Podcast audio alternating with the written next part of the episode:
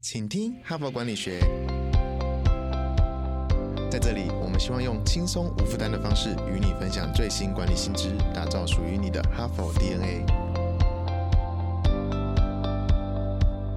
我是节目主持人杨玛丽 Mary。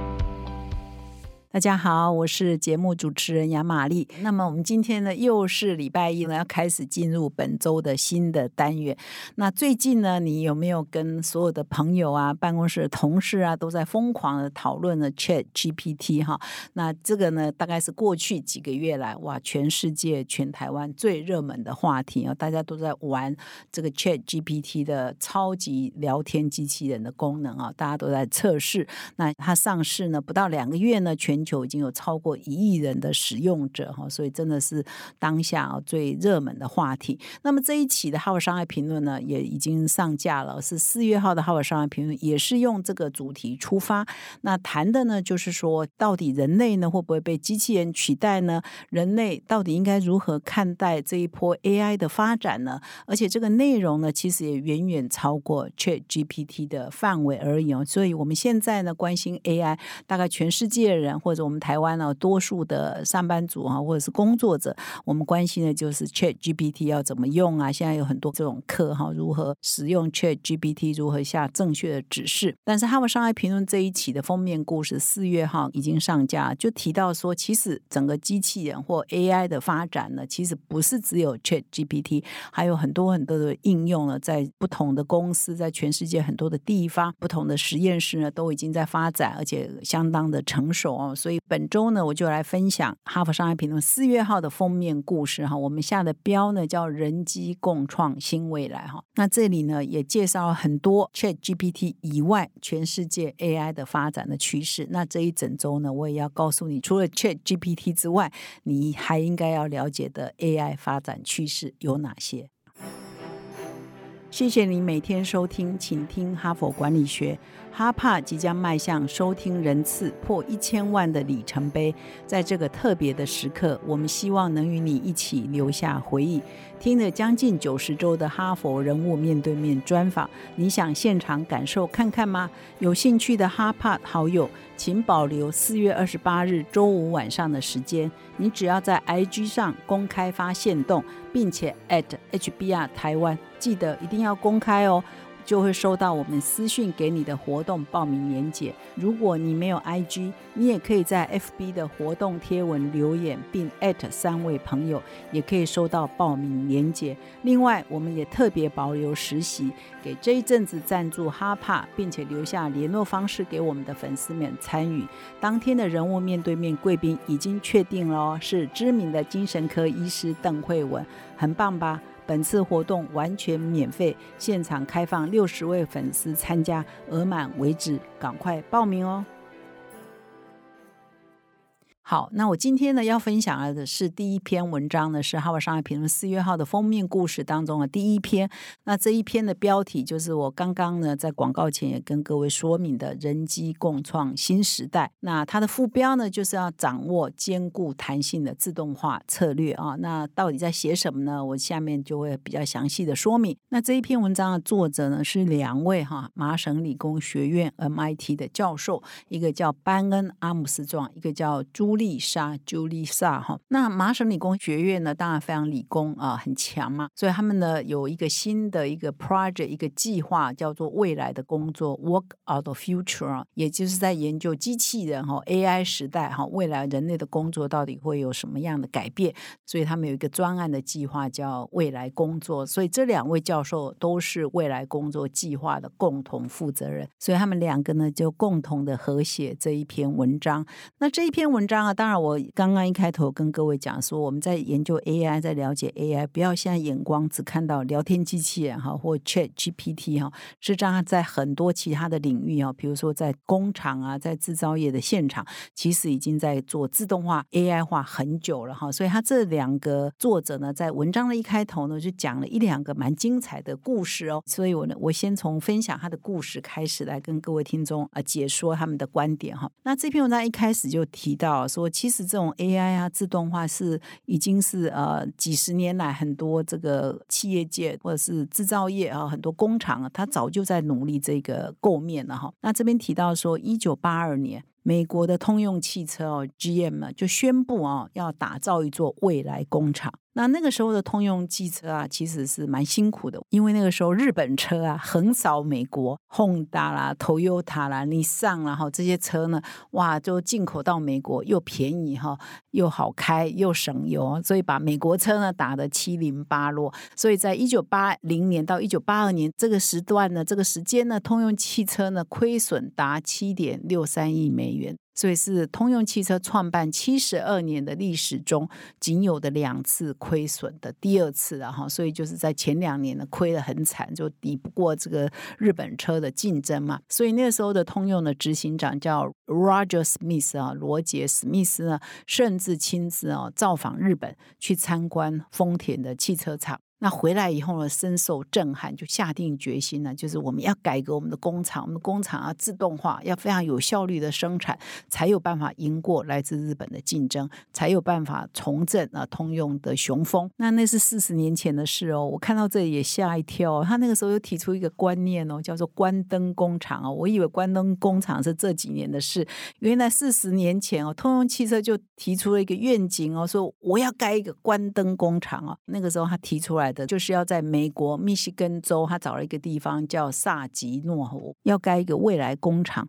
那它的未来的概念是什么呢？是要动用四千具的机器人。来负责制造，换句话说，已经很少很少的人力了。那他的目标呢，就要提高生产力嘛、效率嘛，用机器人嘛，哈。然后呢，他也希望说，通过机器人来制造呢，可以增加它的弹性啊。他当初设的目标是这样子哈。那它的生产力呢，就可以提高三倍哈。他那个时候的目标就是提高三倍，因为呢，已经人很少了，因为已经都机器人在制造，所以他那个时候就喊出一个口号，就是工厂呢都不用开灯了，所以是一个关灯。工厂哈，所以这几年呢，很多人在谈这个智慧化啊，这个数位转型啊，很多制造业的现场，很多人在谈关灯工厂，关灯工厂。所以四十年前啊，工业界的前辈就已经提出这个概念了哈。但是呢，四十年前的这个计划后来证明呢是失败了哈。为什么呢？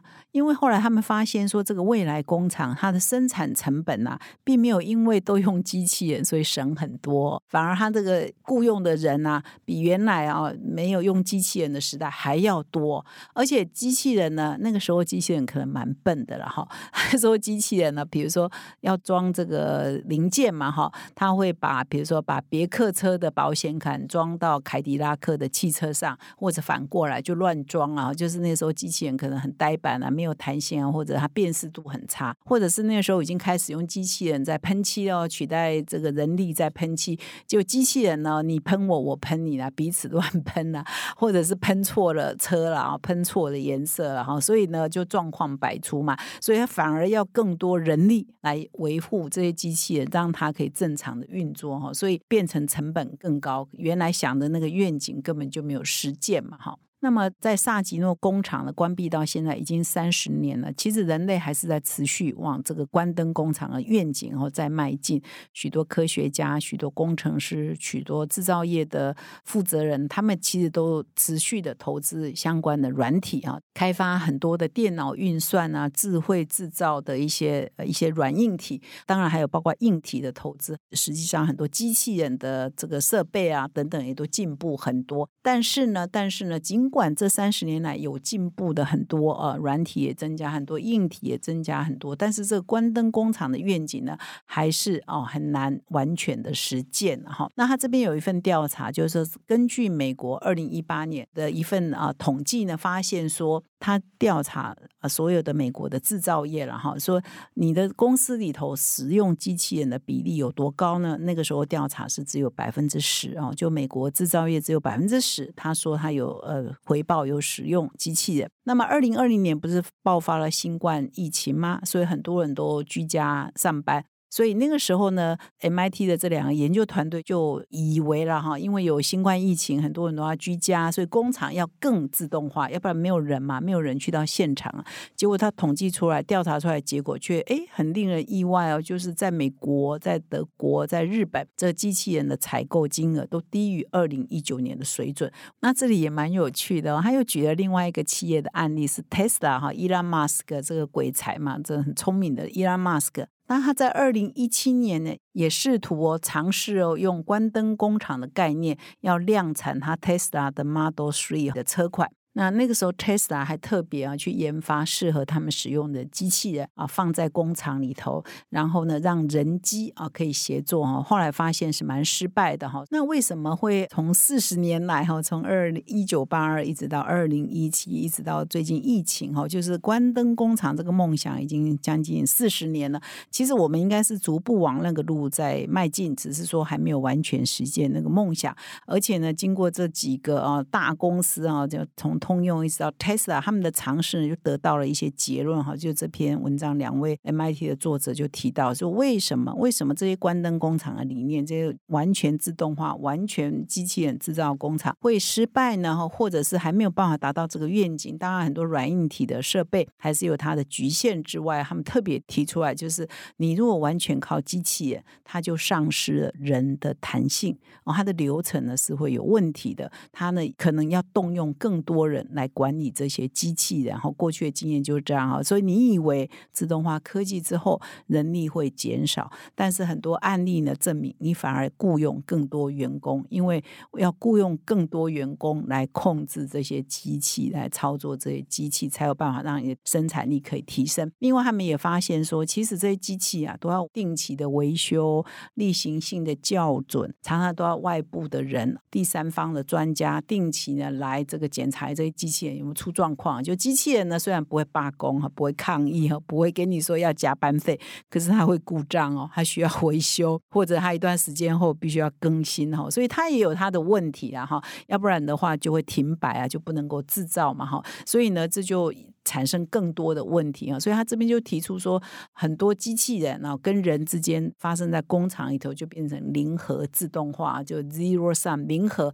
你在往自动化的过程当中，你是机器人跟人是一种零和，也就是因为这样的关系，使得未来工厂的愿景到目前为止呢，并没有达到它应该要有的效果或人类预期的效果。所以这两位作者就提出一个很重要的观念哦，就是说你如果一亿想要做机器人来完全取代人，那就就是零和嘛，哈，就是不是机器人就人嘛，哈，所以就是零和自动化，就是你用 automation 的过程就取代掉人嘛。那他说这个是不可行的，从四十年来他们的研究，所以未来呢，他觉得应该要变成正和哈，正向的正然后，因为刚刚是零和嘛，现在是正和正向的正，意思说人跟机器呢是可以共同协作的，让人来机器不要谁来取代谁，而是要共同协作的。这样才有办法，同时呢具备的自动化的生产力，又同时具备人拥有的一些弹性跟人拥有的应变的能力。这可能是到目前为止 AI 或自动化所没有办法做到的。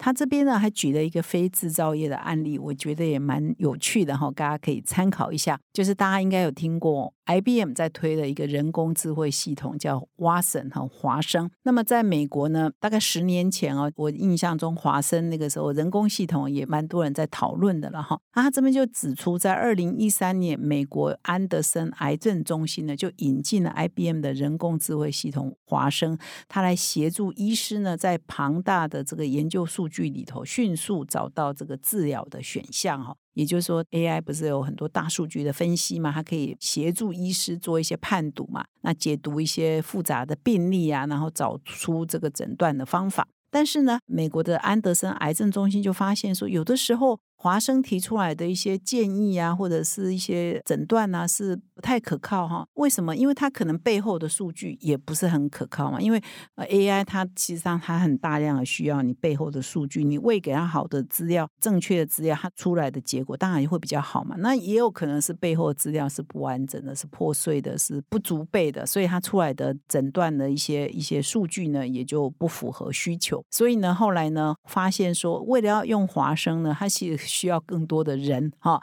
来参与哈，来校准哈，来研判到底华生的判断是怎么做的哈。换换句话说，他需要更多的人力哈来做这个医疗的诊断跟建议。所以后来呢，他们在二零一七年安德森这个癌症中心呢也取消了这个华生的这个计划。所以这个也是呃服务业啊，或者是医疗现场他所碰到跟制造业的现场类似的问题，就是你你以为以后可以完全靠机器吗？那是不可能的。到目前为止，然后或者我们不知道以后三年、两年或五年、十年后会怎么样，但是到目前为止啊，还是不太可能的哈。那么这一篇文章呢，我觉得有一句话我很适合来当做今天呃这个 podcast 的结语哈，就是我们的标题呢叫“人机共创新未来”，所以呢，他已经定了一个调哈，就是到目前为止，大家也不要太紧张，AI 不会完全取代你哈。AI 再厉害，机器人再厉害，也需要人来 control，也需要维修。到目前为止，或者是我们要给他正确的数据，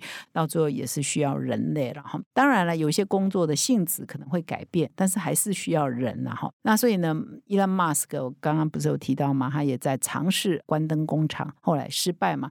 所以 Elon Musk 就讲了一句结论啊，就是我们低估了人类哈。我们以为机器人可以取代人类嘛，但是他说我们低估了人类，所以我们人类呢？还是蛮有价值的，我们的弹性啊，我们的很多的判断。啊，我们累积的一些智慧啊，我们的应变啊，我们对周遭环境的一些理解的能力，可能到目前为止，机器人还没有办法完全可以取代我们。所以呢，我们现在呢，应该是说比较正确来解读，就是哎，我们进入了一个人机共创的新未来。那这一篇文章啊，其实有特别阐述什么叫正和了哈，因为从零和到正和 automation 啊，自动化的年代应该是什么呢？